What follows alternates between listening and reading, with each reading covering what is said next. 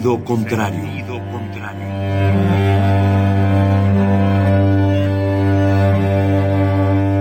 El Museo Universitario del Chopo presenta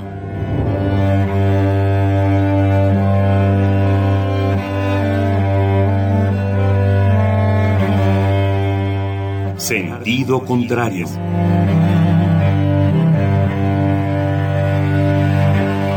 Una emisión de Marcelino Perelló. Producida para Radio UNAM, con la participación de Javier Platas.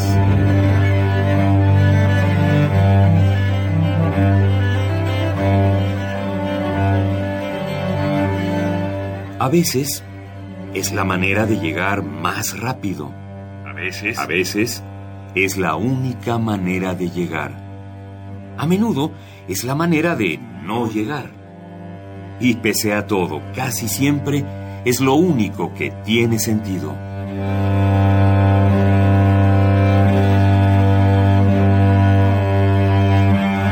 Sentido contrario. Sentido contrario.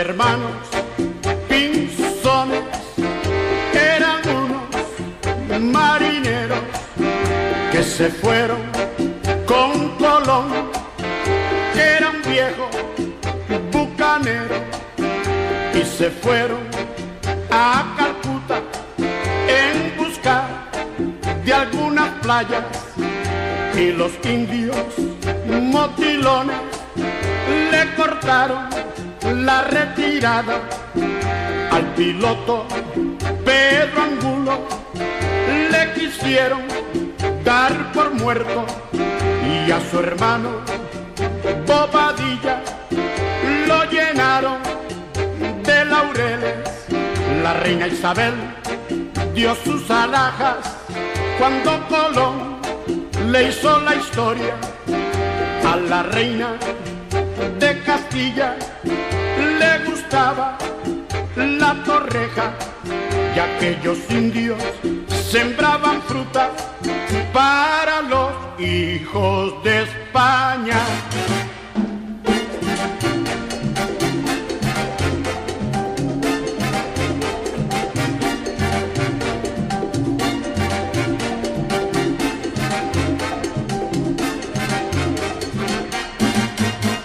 Los hermanos Pinzones eran unos marineros que se fueron con Colón, que era un viejo bucanero, y se fueron a Calcuta en busca de algunas playas y los indios motilones le cortaron la retirada al piloto Pedro Angulo le quisieron dar por muerto y a su hermano Bobadilla lo llenaron de laureles.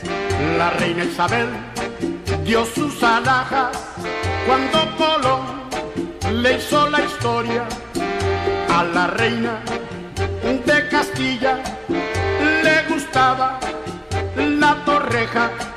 y aquellos indios sembraban frutas para los hijos de España. Los que son,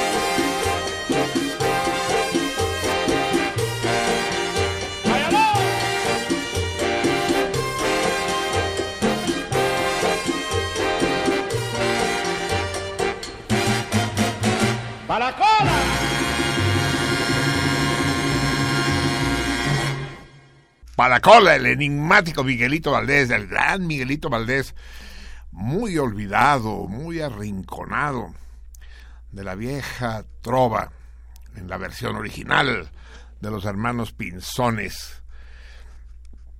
No tiene eso que después eh, le añadieron aquí los Morales. Los Morales es otro gran grupo, pero mexicano, que le añadió esa coda, no cola, esa coda que dice, hay Colón, Colón, hay Colón, Colón y sus hijos Cristobalitos.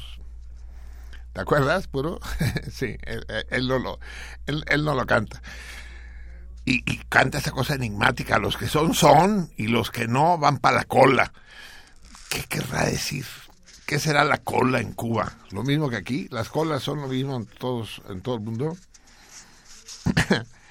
bueno, dedicamos, por supuesto, los hermanos Pinzones, esta, esta gran canción, que nos remite a los albures, que es el tema de esta quincena, pero que nos remite sobre todo a la, a la fecha de ayer, del 12 de octubre, en que en que los simpáticos, alegres, siempre lúcidos gachupas hicieron su día nacional. Es que puta, está ca, está cabrón ser español. Pero más cabrón está ser colonia de los españoles. Es lo peor que le puede pasar a un pueblo en el mundo. Ser colonia ya es gacho. Ahora, ser colonia de los españoles es, es, es una especie de humillación histórica absolutamente irremediable. ¿Cómo se les ocurre a estos pendejos hacer de su Día Nacional la fecha en la que conquistaron América, en que se inició la conquista de América? Normalmente la fiesta nacional, en la inmensa mayoría de los países del mundo, eh, remite al día en que conquistaron su libertad o se inicia la lucha por su libertad. O o en el caso, por ejemplo, de Cuba, de Francia o de la Unión Soviética, las fechas en que una revolución transformó su país.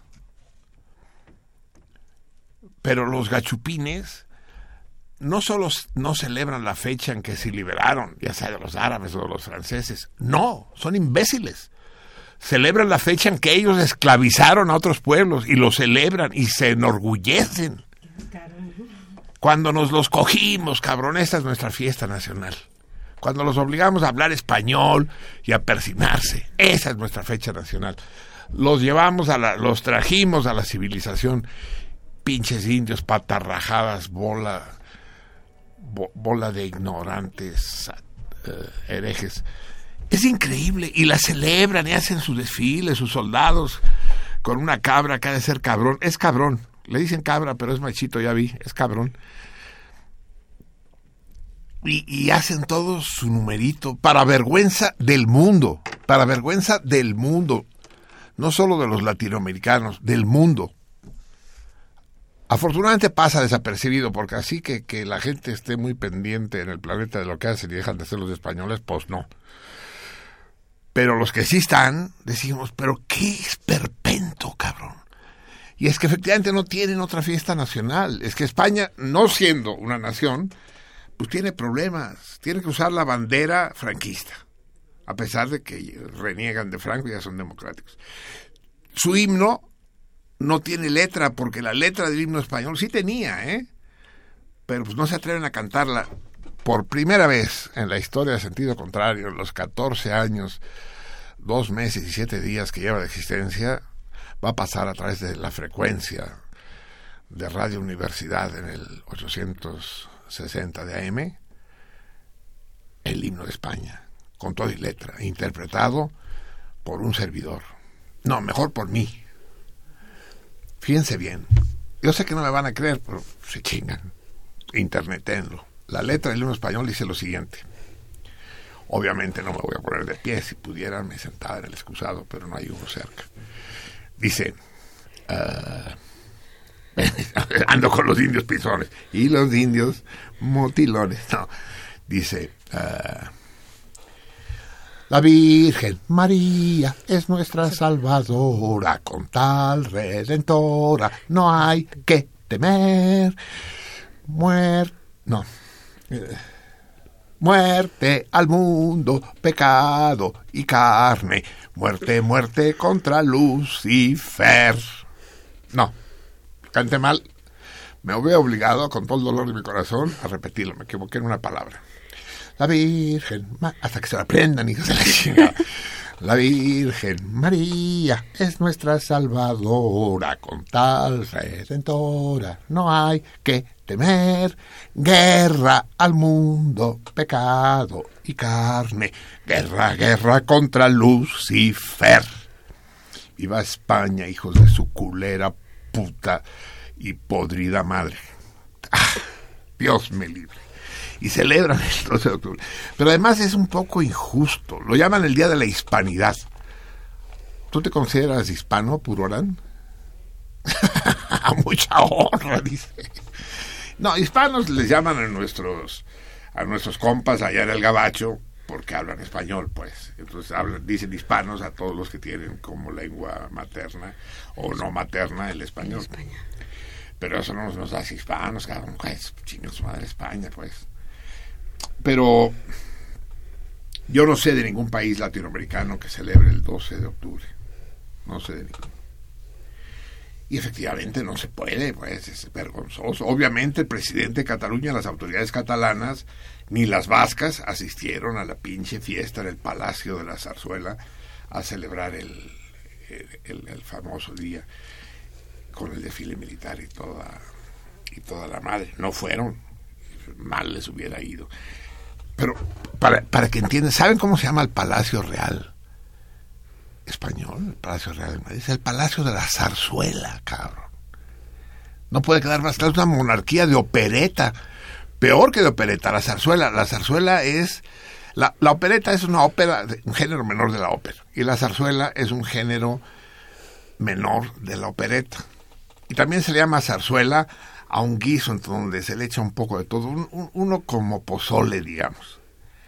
Imagínense que, nuestro señor presidente, nuestro primer mandatario, viviera no en Los Pinos, sino en el pozole. O el Palacio Nacional fuera...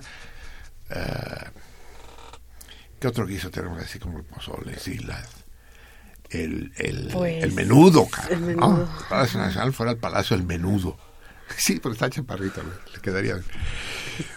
Bueno, pues, el- pues sí, el Palacio Real es el Palacio de la Zarzuela. No mames, es, es que son... Si, si, si, no, si no hicieran llorar, harían reír. Me cae. Pero además hay una confusión que es preciso aclarar, salmorinos del mundo. El 12 de octubre, en el viejo calendario gregoriano, eh, no, perdón, en el calendario que era gregoriano, yo creo que era juliano todavía. ¿Cuá- ¿Cuándo? A ver, 133. Averíguame tú que eres el dueño del saber. eh, ¿Cuándo se instaura o, o- o- o la MIDI, la VICA? Sí. Entre los- a ver, una carrita, le regalo un dulce al que lo encuentre primero. ya parece que soy Kropotkin. Sí. Eh, cuándo se instaura el calendario juliano. Yo creo que es después. O sea que habría que revisar ese 12 de octubre, ¿no? 1492. No, era el calendario juliano. O sea que ahora tendríamos que celebrarlo, creo que son nueve días, como el 3 de octubre. En fin, ahorita lo checamos. En todo caso, no tiene nada que ver con la hispanidad. Ni Colón era español, ni, ni era un conquistador. La gesta de Cristóbal Colón, Cristófor Colom, porque era obviamente catalán, Cristófor Colom, y no salió de Palos, sino de Pals, en Cataluña, era un navegante y explorador, como había muchos en, en ese inicio del Renacimiento. De hecho, se considera la llegada a América, llegada a América, que no descubrimiento. Nosotros ya estábamos descubiertos, bien descubiertos. Si no hubiéramos estado tan descubiertos, no nos parten la madre. Imagínense al vigía, al, vigía que llega corriendo con Moctezuma, Tlatuani, Tlatuani, ya nos descubrieron, ¿no? Como si estuvieran jugando a las escondidillas. sí. No. Eh, la llegada uh, del explorador y navegante Cristóbal Colón uh, es, es una fecha digna de ser conmemorada, pero no de la hispanidad, sino un logro de la navegación, del espíritu aventurero, de del como Enrique el Navegante, el portugués, había muchísimos. Se lanzaban sobre África, sobre las Indias, pues sí, claro que navegaban. Magallanes, ¿no? Y Colón era uno de ellos, y tenía unos huevotes, ¿no? Recuerdo. Eso ustedes no lo saben. Eh, solo, los, solo los salmones que tienen una edad adecuada, y la edad adecuada es tener 71 años o más, eh, recordarán que en los cines, antes de la película, pasaban, Puro Arán se acuerda, aunque es más joven que eso, pasaban cortos noticieros y cortos, pretelevisivos, digamos. Antes, pues como no había televisión, hasta llegó el Agustín, el que bajaba, ya bajó. Y pasaban cortos, y uno de esos cortos era Cinelandia. Maravilloso. Si alguien tuviera eh, la ocurrencia recopilar, digitalizar y difundir Cinelandia, se convertiría en el héroe de todos los cinéfilos de mi generación. Era buenísima. En Cinelandia el personaje cómico era Humberto Cahuich, yucateco. Y Humberto Cahuich era maravilloso, era alucinante. La gente iba al cine, yo iba al cine, no para ver la película, me valía más la película, para ver a Humberto Cahuich, que aparecía unos segundos. Eh, está, está frente, está don Humberto Cawich con su sombrero yucateco y su guayabera enfrente de un cine que dice, anuncia la película La huella de la tora. Y dice, Mare, no se dice la huella de la tora, se dice la huella de la vaca. Otro don Humberto Cawich que llega con Está, está, tiene en la mano una cosa así y, y está como quitando pétalos de algo. Dice 96, 98, 99. ¡Madre! Y la roja. Es un cien pies. Estoy probando unas carcajadas aquí alrededor que no dejan escuchar. otro, otro gato Kawich. Eh, se, se, se, le para el reloj, ¿no? Lo golpea y está parado. decide abrirlo, cabrón, a ver qué le pasa. Y encuentra dentro del reloj una cucaracha muerta. Dice, Mare, ¿cómo va a caminar? Se le murió el maquinista. Ese era Humberto Cawich. Bueno, pero hicieron un Cinelandia dedicado al descubrimiento de América y llegaban, ¿no? Con las carabelas, como, como, como dice Vika, ¿sabían ustedes, no? Que Colón se vino en la niña. Está cabrón, si hubiera sido en nuestro tiempo, 40 años mínimos de prisión por estupro y violación, ¿no? Sí, ¿no? No, es que si se vino en la Santa María es peor, cabrón, porque eso además es, pues, es, es una herejía. Entonces ahí en Cinelandia llegan las carabelas, ¿no? Llegan y se estacionan en la bahía en América, ¿no? Ah, no, pero antes de eso, ustedes saben que Colón se hizo célebre porque cuando tiene la entrevista en la corte de Chabela La Mocha, uno de los ministros le dice, eso de intentar llegar a las Indias por Occidente es tan absurdo como poner un huevo de pie.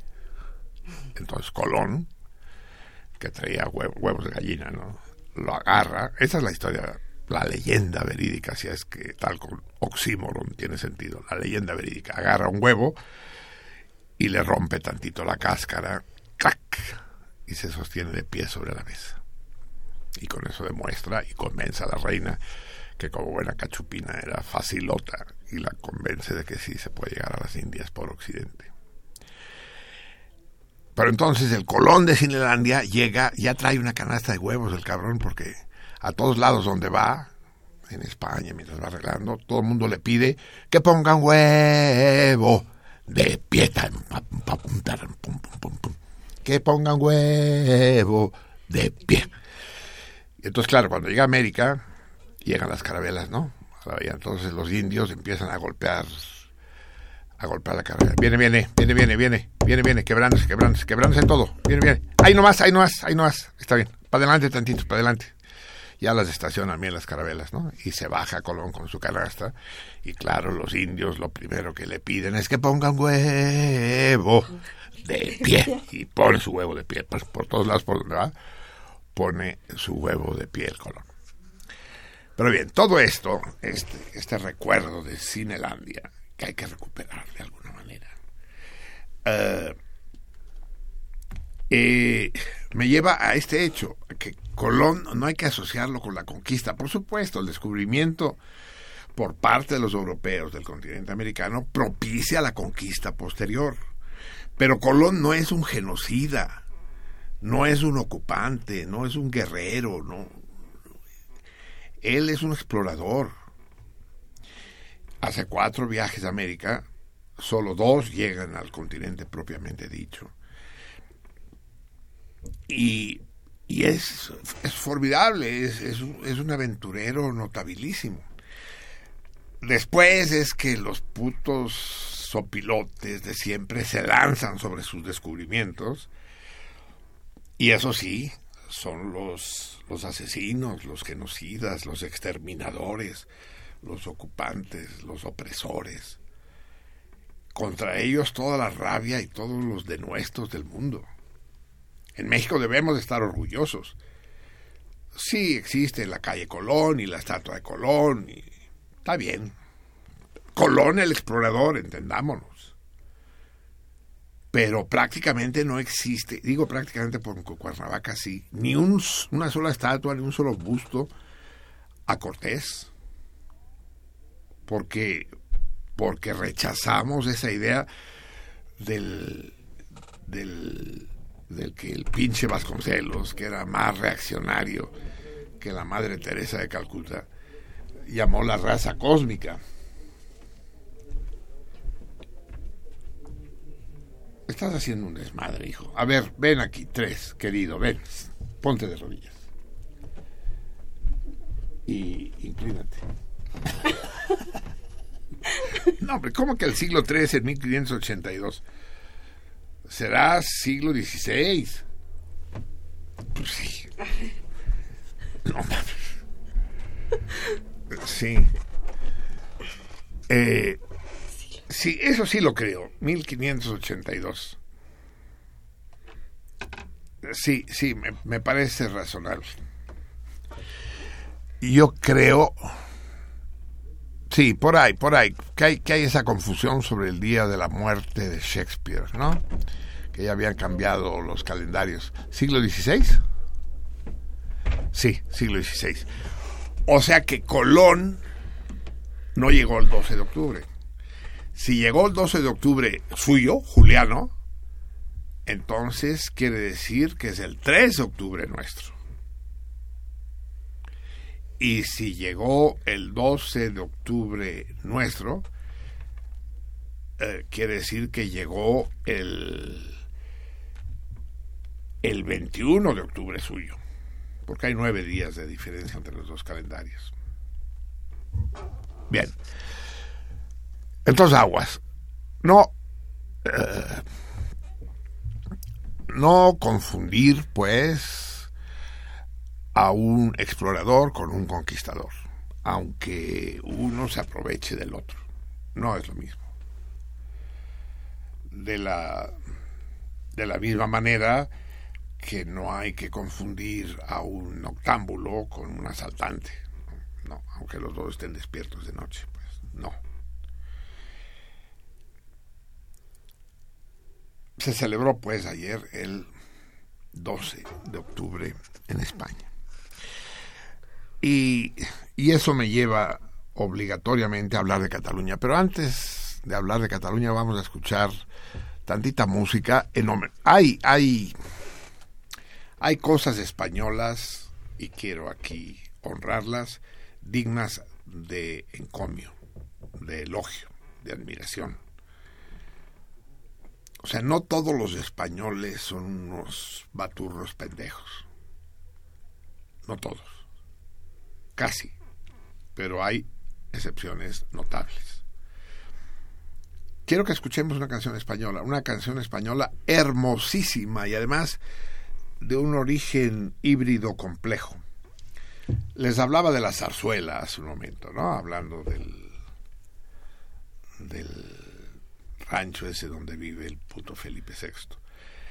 Eh, una de las zarzuelas célebres es la leyenda del beso. La leyenda del beso fue compuesta, tiene la música eh, de los maestros Reveriano Soutulio y Joan Vert, catalán. Ellos son los autores de la música. El libreto no nos interesa porque no vamos a oír el libreto. Es una es un guion de esos sencillos, un libreto sin mayores complicaciones, típico de las zarzuelas del siglo XIX. Eh, de hecho, es posterior, porque se estrenó el 18 de enero de 1924. Y el fragmento que vamos a escuchar y que ustedes sin duda conocen es el intermedio que no conllevaba letra, no llevaba letra. Hará unos 30 años, un compositor interesantísimo eh, de música de música comercial pero buena. ¿Se acuerdan que nosotros teníamos la sección Las malas buenas? Pues bien, la canción que vamos a escuchar es una de esas malas buenas. Término que puede referirse a una mujer o a una canción. Las malas buenas. Eh, él, que se llama Luis Gómez Escolar, le puso letra al intermedio de la leyenda del beso. La música de o tuyo es bellísima de por sí. Pero la letra que le pone eh, Gómez Escolar es, está a la altura, es bellísima también.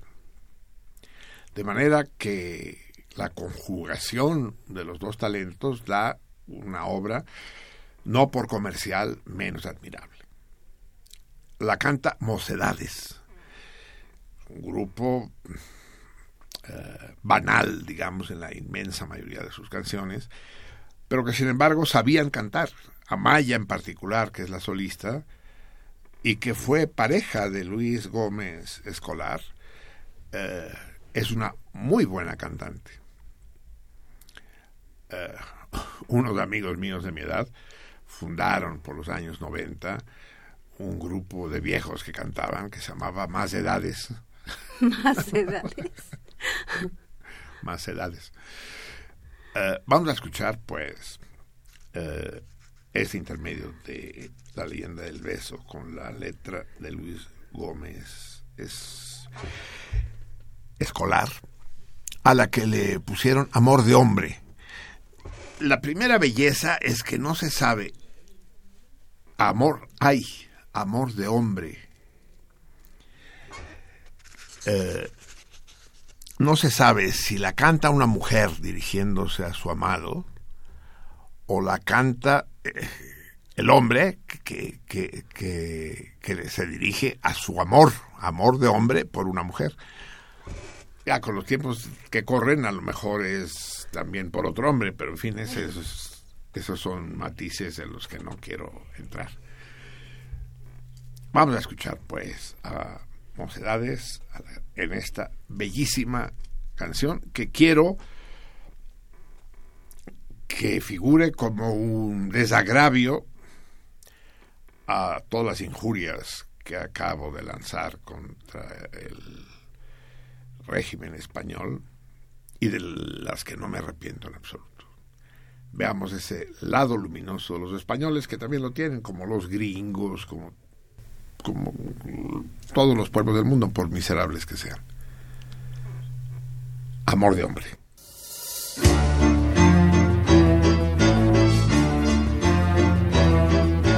Ay, amor de hombre, que estás haciéndome llorar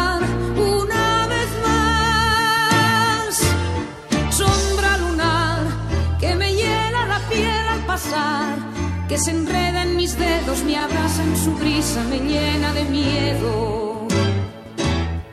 Ay, amor de hombre, que estás llegando y ya te vas una vez más. Juego de azar que me obliga a perder o a ganar, que se mete en mi sueño gigante pequeño de besos extraños.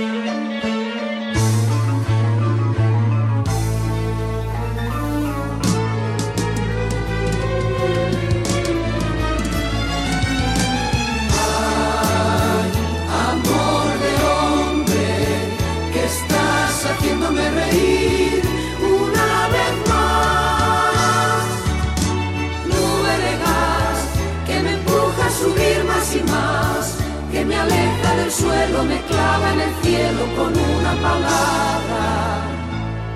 Amor, amor de hombre, azúcar blanca, negra sal, amor vital. Te quiero, no preguntes por qué ni por qué no, no estoy hablando yo. Te quiero,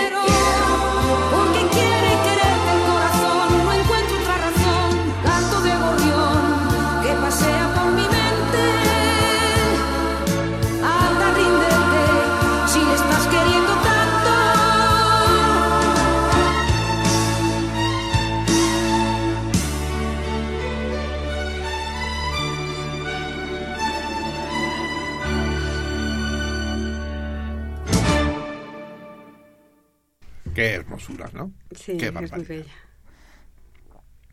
Tenemos aquí un debate encendido, la Vica y yo.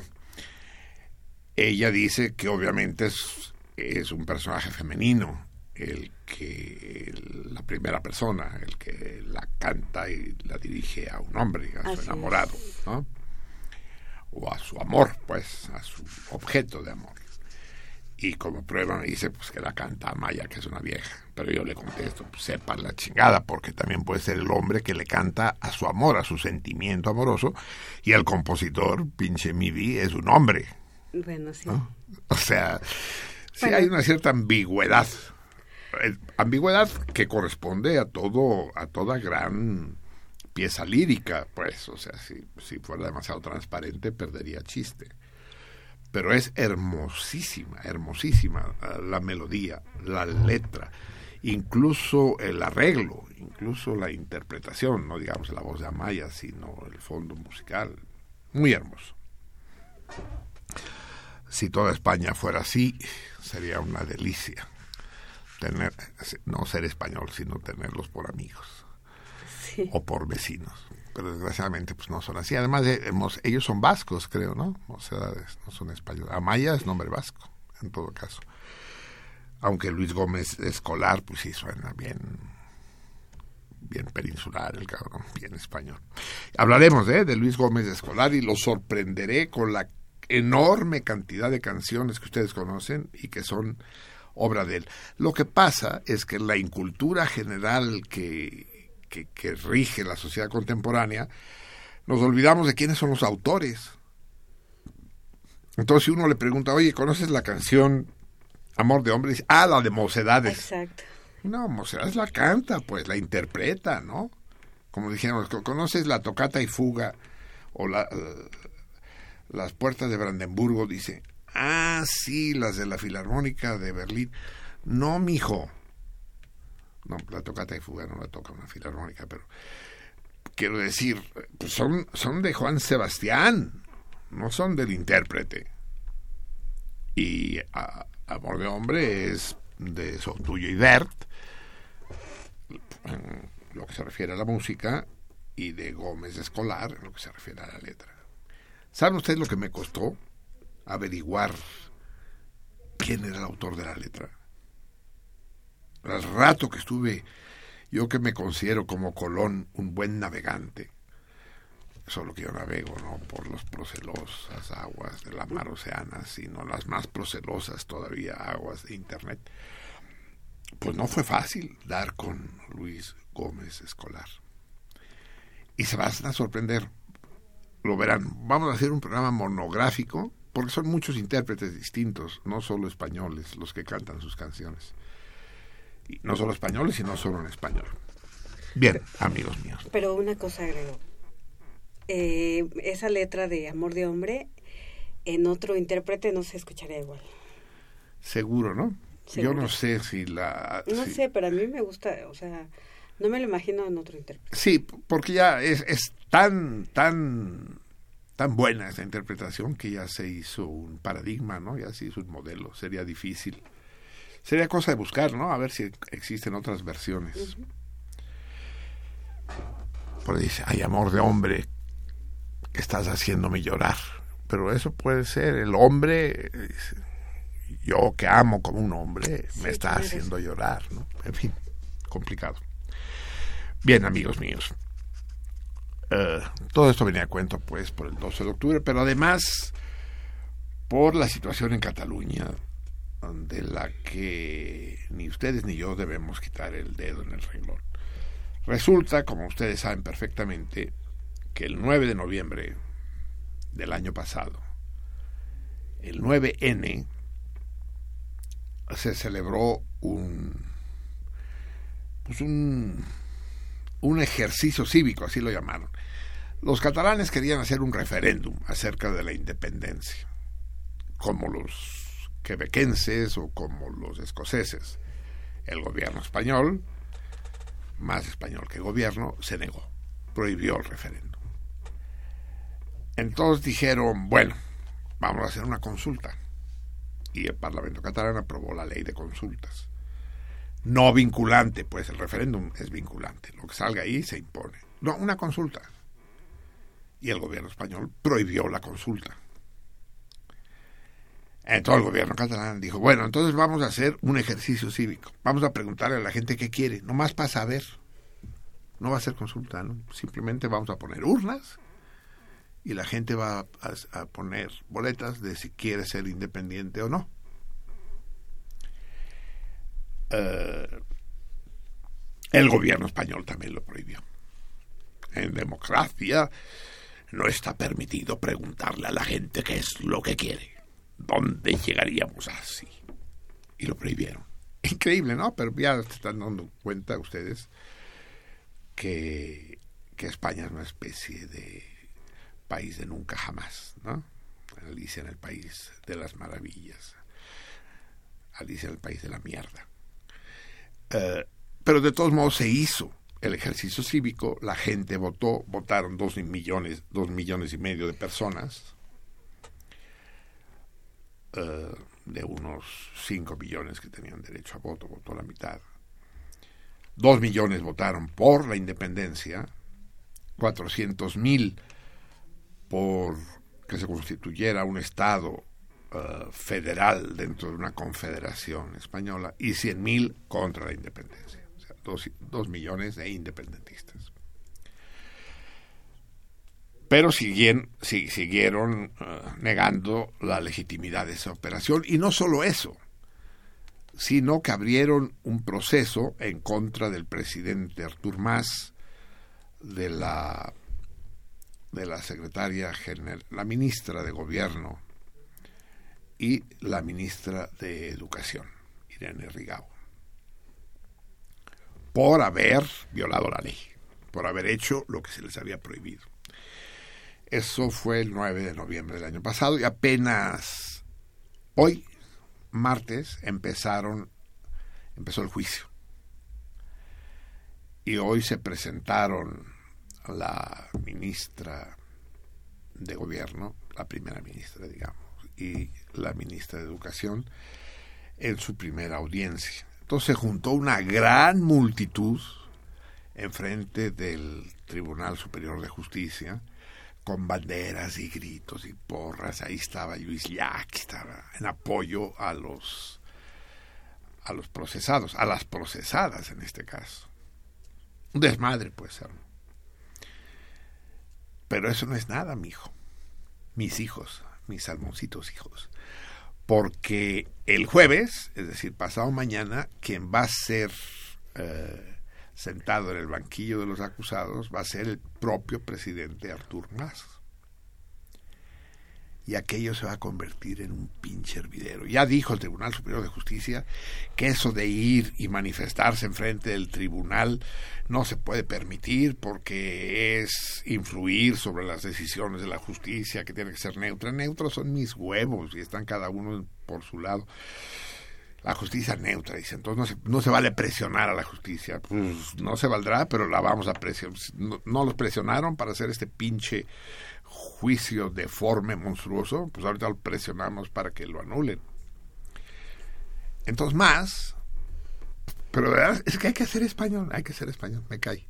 Es una de las cosas más divertidas en este mundo. Si además tuvieran sentido del humor, que sí lo tienen, por cierto, es una de sus virtudes que tienen sentido del humor deberían saberse reír mucho de ellos mismos, porque escogieron para, para iniciar el juicio a más el 15 de octubre,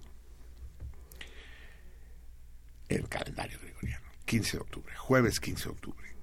Pero resulta, ah, tendrán sentido del humor, pero no sentido de la política ni cultura suficiente. El 15 de octubre se cumplen 75 años del fusilamiento del anterior presidente de Cataluña, Luis Companys, por parte del régimen franquista. Pasado mañana se cumplen 75 años del asesinato, del fusilamiento de Companys. Y ese día fueron a escoger para empezar el juicio a más. ¿De qué se trata? ¿De una pendejada o de una amenaza? Quieren decir, para que vean hasta dónde pueden negar las cosas si siguen de rejegos. O simplemente no se les había ocurrido y lanzan esa terrible provocación. Pero más, ni el pueblo catalán se arredran. Entonces dicen, órale, voy a acudir, me voy a presentar ante el tribunal. Solo que voy a ir a pie. Pequeño detalle, le gusta caminar al presidente desde el Palacio de Gobierno de Cataluña, el Palacio de San Jordi, hasta el Tribunal Superior de Justicia. Va a ir a pie. El resultado es que no va a ir solo, que va a ir una auténtica muchedumbre. Van a ir miles, probablemente cientos de miles con él. Sí. Y eso es lo que habrán logrado, logrado nuestros ínclitos ágiles, siempre prestos y oportunos cachupas. Se recordará el crimen contra Companys. Companys logró huir. Cuando termina la guerra, él logra pasar a Francia. Pero el, el, el, el güey, en lugar de quedarse en la Francia no ocupada, la Francia de Vichy, donde no había los alemanes, quiso ir a París, donde estaba su hijo muy enfermo al llegar a París lo detiene la Gestapo y lo entregan a los españoles. los españoles lo torturan. En, no sé a qué torturas fue sometido, ese detalle no se conoce. Se sabe sí que le dieron tablazos en la planta de los pies hasta destrozárselos. Y tuvo que ir descalzo hasta el patíbulo, hasta el paredón, porque no podía ponerse los zapatos. Luis Compañes. Y, y esto sucedió el 15 de octubre de 1940.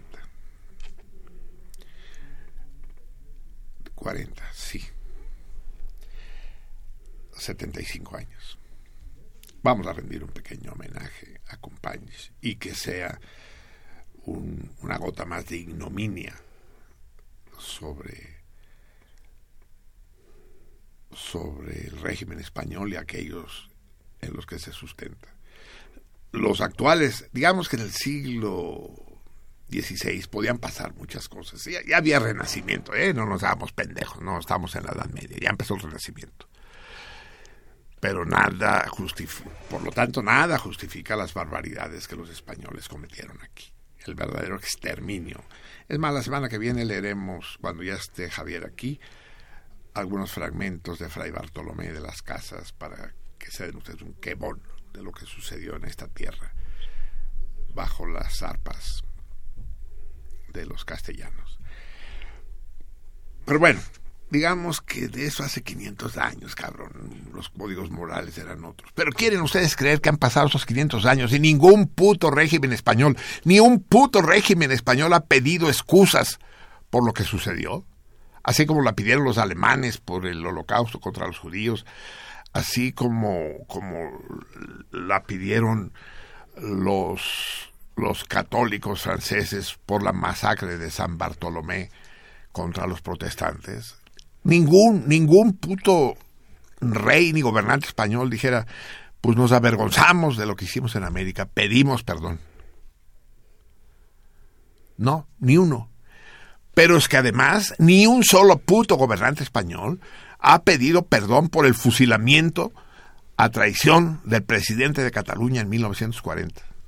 ¿Ustedes creen que Felipe González, que Zapatero, que el puto Juan Carlos, o el más puto todavía Felipe VI, ha dicho, "Re- reconocemos que fue una injusticia y lo rehabilitamos post-mortem, como hicieron muchas veces los soviéticos a los que rehabil- rehabilitaron a los muertos fusilados durante la represión estalinista.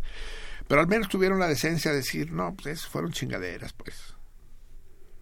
Eso no nos va a revivir, pero va a ser un poco de linimento sobre esa llaga que todavía supura.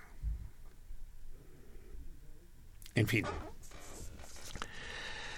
Eh, eh, para, para homenajear a Compañes, quiero que hagamos una pequeña discusión que, que yo tenía preparada la noche del 15 de septiembre. Hoy ya es 13 de octubre, martes 13. Martes 13. Eh, los pendejos que siguen todavía el antiguo calendario gregoriano dicen que es día de mala suerte. Los gachupas, de nuevo, es que no le atiran una. Los, para los gringos el día de mala suerte es el viernes 13, ¿no? Para los gachupas es el martes 13. Pero muy pedos de los gregorianos. Nosotros somos republicanos revolucionarios. Entonces no estamos en martes 13, estamos en 21 vendimiario. El día del cáñamo. Bonito el cáñamo, ¿no? Que, qué planta más hermosa, sí lo conocen, ¿no? Son los juncos estos que nacen en aguas someras en los ríos. Uh, y el cáñamo se utiliza para un chingo de cosas. Por ejemplo, para las sabanitas con las que forjamos los toques de marihuana. Las mejores sábanas de mota son hechas a base de cáñamo. O sea, vino al cáñamo, cabrón. Qué vida. ¿Qué sería de la marihuana sin el cáñamo? Tendríamos que usar papel de periódico para fumarla y no sería lo mismo, sí. Eh, estamos pues en 21 vendimiario del 224. Ponme el año, pinche 133. 224 estamos, ¿verdad? Sí. chanvre, caña. Ustedes saben, eh, y eso, eso me va a permitir hacer la conexión con México. Ustedes saben que la danza nacional de Cataluña es la sardana, es una danza viva, es una danza tradicional, folclórica, pero viva. Son muy pocos los países del mundo donde eh, los bailes folclóricos están vivos. Uno no va por México viendo a la gente bailando la bamba o el jarabe tapatío. ¿no? Tiene uno que entrar a un sitio a una hora precisa y, y ahí, con suerte, ¿saben cuánto hace que yo no veo bailar el jarabe tapatío? Muchos años. Yo lo bailé, yo lo bailé cuando fui a Cataluña, mi mamá me obligó a aprenderlo a mi mamá y mi hermana para que bailáramos el jarabe tapatío para mis tíos y abuelos. ¿En serio? Qué padre. Todavía me acuerdo. Tacatán, tacatán, tacatán.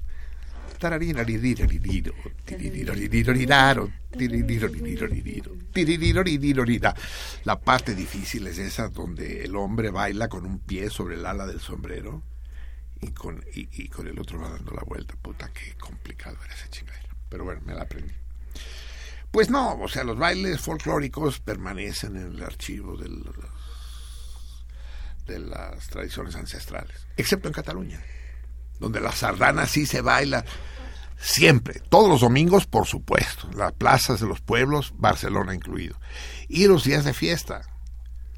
Son miles y miles de... Todavía no llamamos, ¿eh? Yo les hago la señal, no me hagan bolas. Eh, son miles y miles los catalanes que bailan sardana. La sardana es un baile, claro, hay grupos de sardanistas, ya saben ustedes cómo se forma una ronda, se toman de las manos que forman la ronda, una sardana bien hecha, eh, se alternan hombres y mujeres, y entonces la Vica ya sabe bailar sardana. Es complicado, ¿eh? ¿Verdad? Sí, es complicado. Es decir, es decir, llevando los pasos, contando, y la chingada cuando se brinca, cuando no se brinca, con, cuando se va hacia la derecha, cuando se va hacia la izquierda. Es una danza ritual antiquísima y que tiene que ver con otras danzas similares, árabes y griegas, mediterráneas en todo caso. Eh, vamos a hacer este vínculo entre México y Cataluña a través de, de la sardana. Vamos a escuchar un pedazo, solo un pedazo de la, de la sardana nacional de Cataluña. La Santa Espina se llama y estuvo prohibida durante todo el franquismo. Eh, y la interpreta el conjunto que toca la sardana. Las sardanas son puros instrumentos de viento, puros, hay muchos. El, el instrumento fundamental es una especie de clarinete que se llama la tenora, pero que tiene una voz, una voz áspera y, y, más grave que la del clarinete. Y es quien lleva la, la melodía. Escuchemos, pues, primero la sardana tal como se baila, tal como se toca en las plazas, sin letra. Escuchemos los primeros compases. Y primero es la convocatoria a la gente a reunirse. Se ponen los bolsos y las chamarras todas en el centro del, del círculo. La gente se toma de las manos y se prepara para iniciar, siempre con el pie derecho y moviéndose hacia la derecha la sardana. Y esto lo hace el flaviol, la más aguda de las flautas que integran la copla, que convoca a bailar. Y en ese momento se inicia el baile. La Santa Espina, cuya letra, después la vimos con letra, dice, Dios pasó por aquí en primavera y todo cantaba a su paso. Esta es tierra de alegría. Somos gente catalana, se quiera o no se quiera.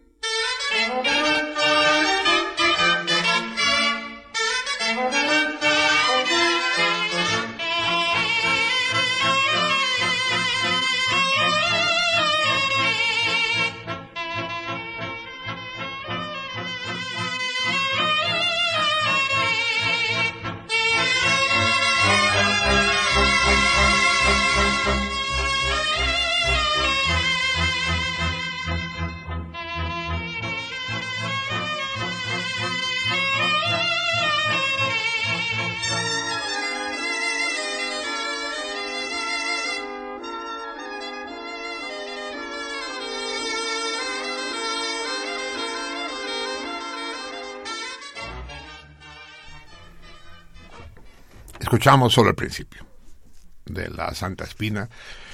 Ya se me encuero el chino, ya no necesitamos seguir escuchándola. Vamos a escuchar mejor la versión cantada con la letra que les dije hace un momento. Y cantada nada menos que por nuestra adorable y adorada Marina Russell, a la que hemos escuchado aquí en, múltiples canciones. Es el corte 3. Esa sí vamos a escucharla completa. Ahí está la letra, que eh, es lo que le resumí hace un momento. Dios pasó por aquí en primavera. Somos y seremos gente catalana, se quiera o no se quiera.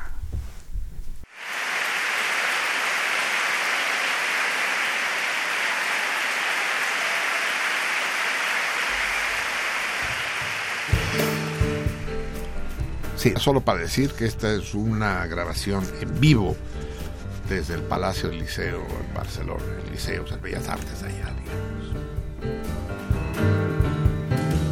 Déu va passar-hi en primavera i tot cantava el seu pas. Canta la terra encara entera i canta que cantaràs. Canta l'ocell, el riu, la planta, canta Tot treballant la dona canta i canta al peu del bressol.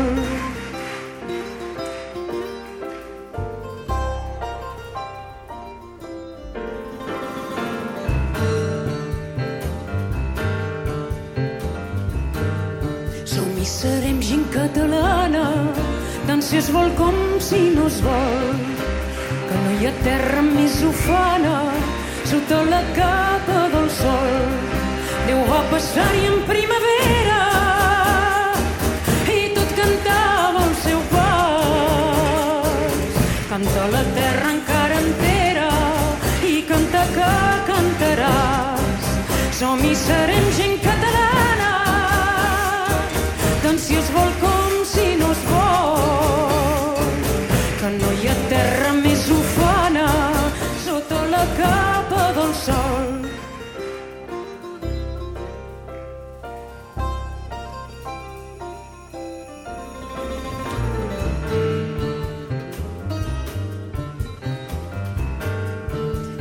Passar-hi en primavera i tot cantava el seu pas.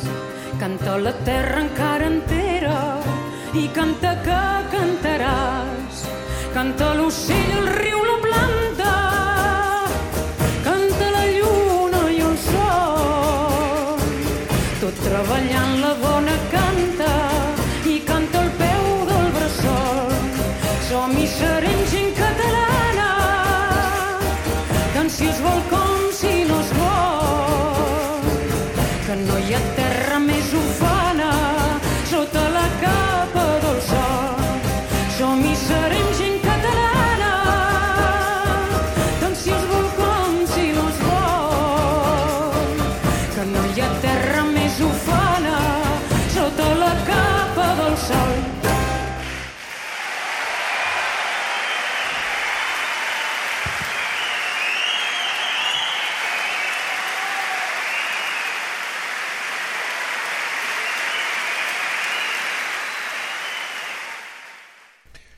Viva Catalunya libre!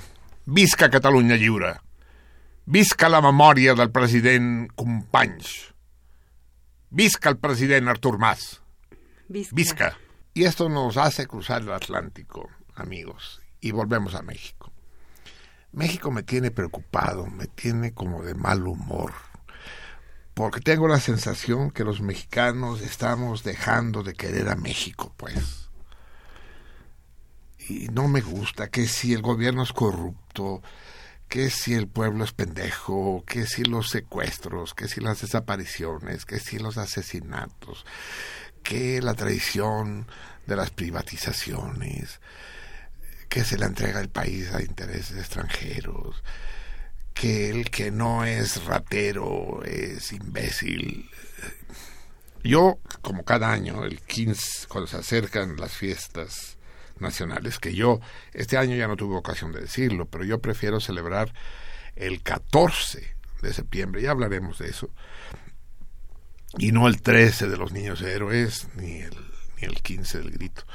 El 14 es el día importante para mí, pero no tengo ahora tiempo de discutirlo. Pero sí me preocupa. Tengo la costumbre, decía, de, de despedirme de la gente y saludarla los días de septiembre diciendo Viva México. Y la gente me responde riéndose. ¿De qué se ríen, carajo? Es como si fuera ridículo ser patriota mexicano y estar orgulloso de ser mexicano. País extraordinario. Si Dios pasó en primavera por Cataluña, en verano se vino para acá. Sí. País formidable, sin igual en la tierra. Y no hablo solo de los paisajes, los magueyes y, y los nopales, hablo de los mexicanos, pues. Con una historia fecunda, formidable, con me entristece, me entristece que, que, que, las pinches campañas mediáticas dirigidas desde Washington y por un, una docena de mexicanos espurios y estultos se haya creado este clima desagradable y de descomposición de nuestro país. En fin, fue un catalán el que el que compuso la música, hoy va de música desde desde la leyenda del beso, pasando por la Santa Espina hasta el himno nacional mexicano. Fue un catalán, Jaume Nuno. Uh, y descubre un buen amigo de este programa, que fue parte de este programa, un catalán, que ustedes a lo mejor recordarán, eh, Jaume Viñals, quien, quien descubre que hay una sardana con la música del himno nacional catalán, del, del himno nacional mexicano. Pero no, ni él, ni yo, ni nadie ha podido averiguar cuál es el origen de esa sardana. Si es una sardana compuesta recientemente como homenaje a México, o si es una sardana previa y el pinche Nuno se fusiló la letra de esa sardana para hacer el himno, o si esa sardana también es de Nuno. No se sabe, hay un misterio. Pero en todo caso es, es, un símbolo de hermandad entre estos dos pueblos que, que, que, son más parecidos de lo que parece. Nos, somos hermanos de yugo, compartimos opresor. A nosotros los españoles nos sometieron durante 300 años. Llevan sometiendo a Cataluña 301 y todo parece indicar que se les acabó allá también. Escuchemos un fragmento, pues, de esta sardana con la música de nuestro formidable, entrañable, irrenunciable himno nacional, interpretado por la cobla Santa María de la Scala.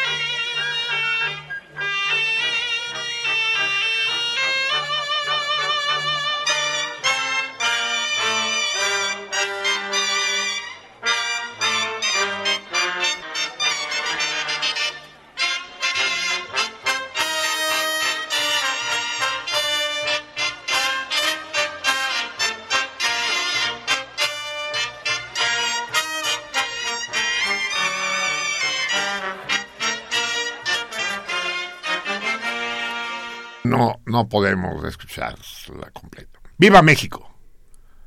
¡Viva México! ¡Viva México libre! ¡Viva México inteligente! ¡Viva México alegre! ¡Viva México próspero! ¡Viva México! ¡Viva la hermandad entre México y Cataluña! No hay un solo catalán de los que vinieron a México del que los catalanes vamos a avergonzarnos. Los pocos que vinieron, porque tenían por una bula papal prohibido navegar por el Atlántico, los pocos que vinieron son todos personajes ilustres, del general Prim, Ginabro Serra, Junípero Serra, al que el pendejo del Papa argentino acaba de canonizar, o el propio Nuno. Y yo, por supuesto, que, aunque yo no soy catalán del todo, soy bígamo, soy bipátrida. Eh, vamos a hacer un enlace en este momento porque se acerca a las tenemos que terminar a las once y media en punto porque hay no sé qué mamada de la RTC que, que obliga. Yo no sé cómo chingar la universidad permite. Esta es una esta es una estación permisionada es una estación no concesionada no tenemos por qué andar transmitiendo mensajes oficiales sea lo que sea no sé ni qué es. Tú sabes qué es eh, Michelangelo? No sabemos, hay que poner algo que no se sabe qué es y enchufarlo. Pero bueno, eh, entonces empiezo a despedir el programa desde ahorita porque vamos a hacer este enlace con una persona que ustedes no conocen, pero y tan, eh, no, no es una persona especialmente agradable hablar con ella, pero eh, me siento un poco obligado para que, No que, no se sienta, sí. En fin, va- vamos a intentar hablar con ella. Está al otro lado de este océano Atlántico que nos separa de Europa. Está en el corazón mismo de Europa. Conectémonos. En este momento están haciendo Guten Morgen im Star Hotel Premium. Mein Name ist Wermann. Good morning, uh, Mr. Uh, I would wish to speak with Mr. Javier Platas from Mexico, who is in the room 619. Room 619. Exactly. Okay. One moment. I connect you. Thank you. Bueno, ya saben ustedes que con quien estamos intentando hablar y quería que fuera una sorpresa del todo, pero ya al pedir por su cuarto tuve que decir su nombre. Es el queridísimo Javier Platas, que se encuentra nada menos que en el centro de Alemania, en la ex República Democrática Alemana, tierra de comunistas, en, en la ciudad de Dresde, nada menos. Quedamos que le hablábamos a las seis y cuarto, hora de allá. Ahora ya son las seis y veinte, hora de allá. Al- Algo, algo ganamos. Ahora despiértate, huevón. Bueno, Ah, aquí lo tenemos. No que no, no que no tronabas, pistolita. El gran, el, el, el, el añorado, el indispensable Javier Platas al otro lado de este cable submarino que atraviesa medio mundo. Estabas jetón, ¿verdad, Xavier? ¿cómo? ¿Me escuchas? Sí, te escucho. Ah, nosotros te escuchamos a ti mucho mejor de que cuando, de cuando te escuchamos aquí en el estudio, cabrón. Estabas jetón, ¿verdad, cabrón? No, estaba esperando su llamada. Ah, pues ya hace, ya, ya hace más de cinco minutos que estamos intentando comunicarnos, pero ya ves como los pinches alemanes, esto de la técnica no se les da mucho. Les, les falla todo. Les falla, ya viste con la Volkswagen y la madre. con la Telefunken y los teléfonos van a ser peores. ¿Cómo estás, queridísimo? Pues feliz de la vida, sorprendido, maravillado, Eh, enojado también, porque bueno, es muy contradictorio, hay cosas hay cosas hermosísimas, pero hay cosas terribles. El problema de los refugiados es un asunto que está empezando a preocupar mucho a Imagínate. las personas en la cotidianidad, ¿me entiendes? De hecho, la frontera entre Alemania y Austria está cerrada y cuando íbamos viajando de Salzburgo a- perdón, de, de Múnich a Salzburgo, nos pararon en Freilassing, que es la frontera de Alemania, y tuvimos que bajarnos, y haz de cuenta, a la línea 12 del metro, que la gente se baja y a correr, a, subirse a un autobús, Eh, y ya eso. se lleva el autobús. Y así como sirios, pues, el, el, Ah. el sándwich le tuvo que poner velo y la chingada. Así es. Pero la foto que subí, la, la foto que subiste hoy eh, es en Salzburg, no es en Dresde, ¿verdad? No, es en Dresde. Es en Dresde, sí. Sí, ahora estoy en Dresde y, y a- ayer fuimos a la ópera, eh, Ah, la casa de ópera de, de, de Dresde, se llama Semper Opera House Eso. y, y fue uno de los edificios destruidos en el bombardeo de febrero de 1945. Sí, que digámoslo para que yo sé que todos nuestros salmones lo saben, pero por si hay alguna sardina advenediza colada en el cardumen, digámosle que el bombardeo de Dresde fue el peor de toda la Segunda Guerra Mundial. La ciudad fue prácticamente borrada del mapa.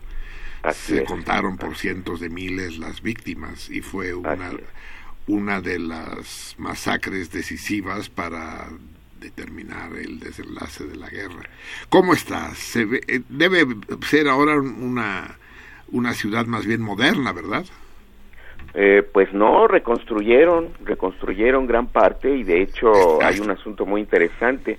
En 2006 fue declarado Patrimonio Mundial de la Humanidad por la UNESCO, pero les hacía falta un puente y lo construyeron y entonces perdieron el estatus porque el puente es un puente moderno y entonces a la UNESCO... Ah, no chinga, no le gustó a la UNESCO. Dicen, ah, en no, el no. 2009 perdieron el el estatus. Es la, la segunda eh, ciudad que, que, que le pasa esto, que gana un estatus de Patrimonio Mundial de la Humanidad y luego se lo quitan por, por, por, por una situación. por modernizarla. ¿Cuál es la otra ciudad que le pasó eso? No, no sé cuál, No cuál sé, es la... la, la- O sea, le quitaron como si a tu coche le quitaran la placa de clásico, pues. Exactamente. Sí, exactamente. le, le cambiaste el volante, cabrón. Sí. Así es. Pero, a, a ver, cuenta, tenemos, resulta que en este país que tanto añoras y del que no hubieras querido salir nunca, pasan las cosas que ya sabes que pasan. Sí. Y entonces, dentro de tres minutos y medio exacto, vamos a tener que dejar de platicar porque hay un mensaje de RTC a la población de nuestro país que tiene que pasar exactamente a las once y media de aquí. Sí, Culeros. sí, sí. Pero, a ver, primero, el próximo martes ya te tendremos aquí. Sí, por supuesto. Te vas a tener que reponer de tus vacaciones, ¿verdad? Vas a tener Voy a que- tener que tomar vacaciones. Va a necesitar vacaciones para las para vacaciones. las vacaciones, exactamente. Eh, Pero ya cantaste en, en Sí, Salzburgo. cantamos en Salzburgo, fue una cosa maravillosa, por eso puse esa foto, eh, hay otra foto anterior donde Ajá. pongo este éxtasis místico Ajá. después de cantar la, la, la misa. la misa de, de Wolfgang. Sí. ¿Desafinaste, Es- ga- ¿Desafinaste gacho? No, hombre, eh, o sea, estamos al nivel, ¿eh? No, no hay bronca. Había un coro de Suecia, que los suecos pues, tienen fama de ser buenos Cor- coristas. Sí. Y no, hombre, nos rifamos. como Pero no, dicen, no es quiénes, había más mexicanos aparte de ti. No, Lenny y yo, Lenny y yo. Ah, sí.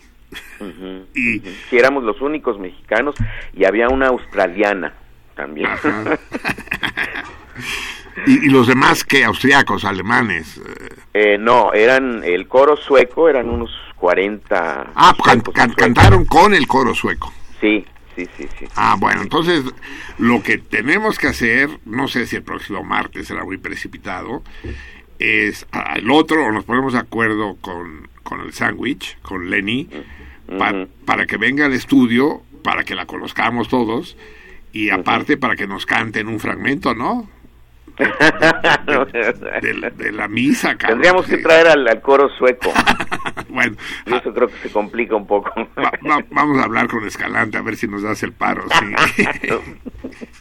Entonces, a ver, haznos un, un brevísimo, eh, un brevísimo itinerario. De México llegaste a, A Múnich.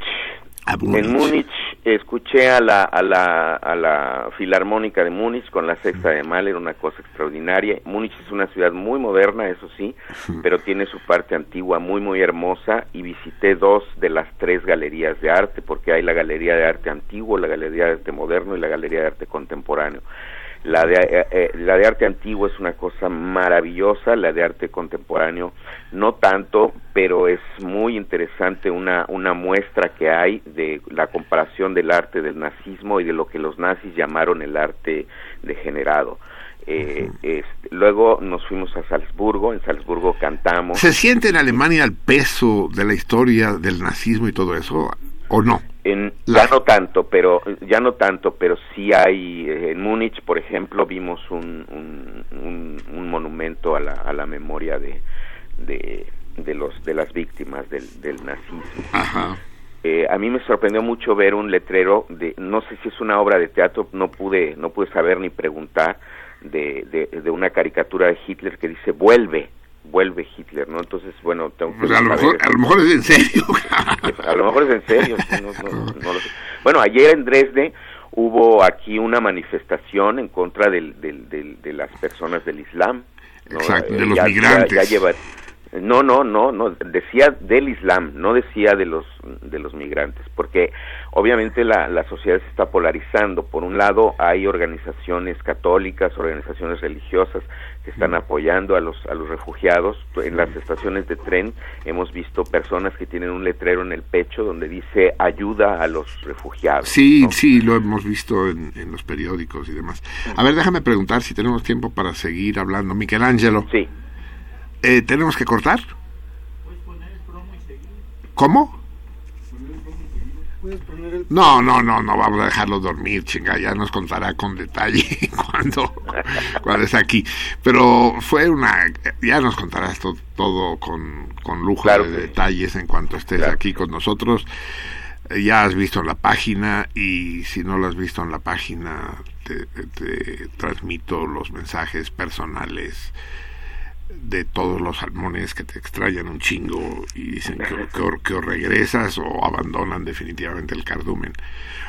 Un, un gran beso para Lenny, un abrazo muy estrecho para ti, Xavier, hermano mío, y que el fin del viaje sea tan exitoso como su inicio.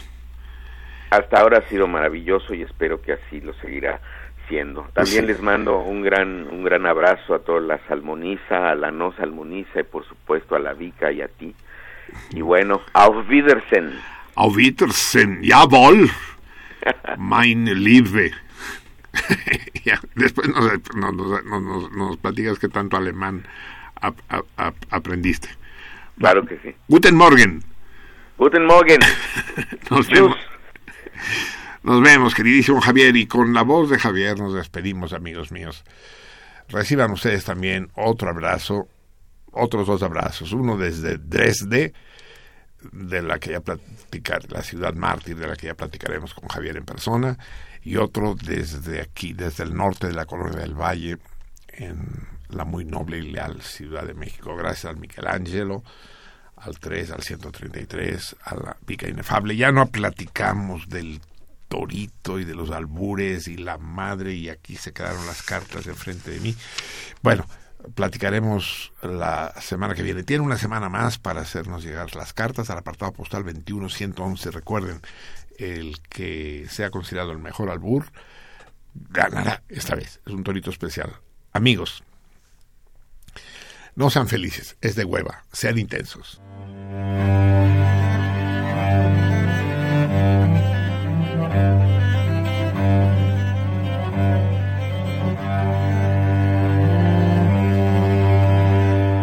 Sentido contrario.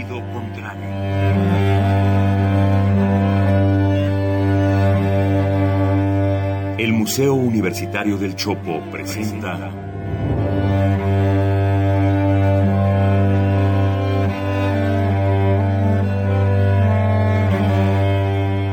Sentido contrario.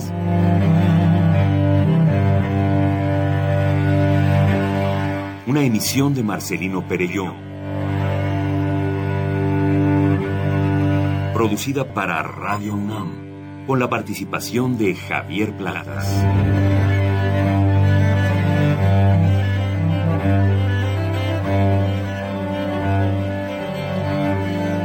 A veces es la manera de llegar más rápido. A veces, a veces es la única manera de llegar.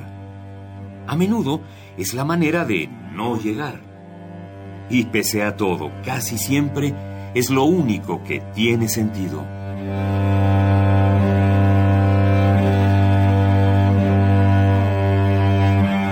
Sentido contrario. Sentido contrario.